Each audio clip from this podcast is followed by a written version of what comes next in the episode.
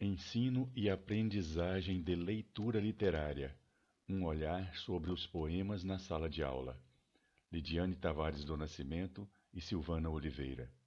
Resumo. Este trabalho apresenta os resultados de uma investigação que analisou o processo de ensino e aprendizagem da leitura literária, com enfoque nos poemas. A leitura como objeto fundamental de reflexão indispensável na compreensão do processo de criação e recepção da linguagem artística. É também uma de suas manifestações mais privilegiadas quando se trata de currículo no ensino médio.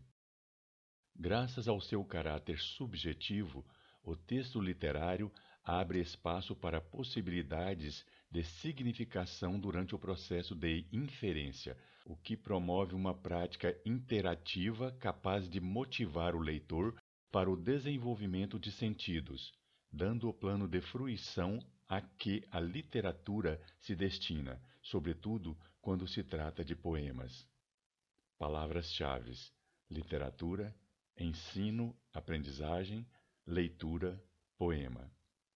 Os poemas voltados ao ensino de literatura não se aplicam exclusivamente ao ensino médio, mas vêm de práticas que não desenvolvem o gosto pela literatura, não geram inferências, nem criam meios que promovam o acesso a textos com qualidades literárias. Sendo assim, o processo de ensino e aprendizagem de literatura literária especialmente de poemas, deve estar baseado em propostas interativas de línguas e linguagem, entre as quais a literatura está integrada a áreas da leitura.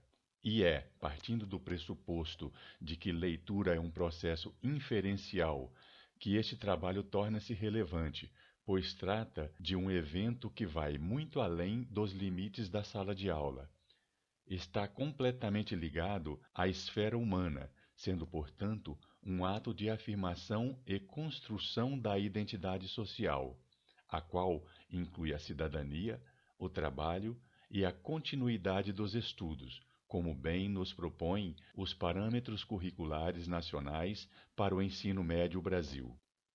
Sendo responsáveis imediatos pelo processo de ensino e aprendizagem, os professores devem levar aos alunos atitudes conscientes, coerentes e críticas.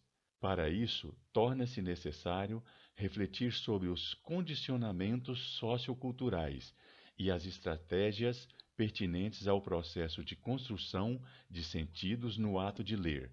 Afinal, os conflitos entre decodificação, inferência e obrigação-prazer implicam no desgaste de um sedutor objeto de estudo, a obra literária.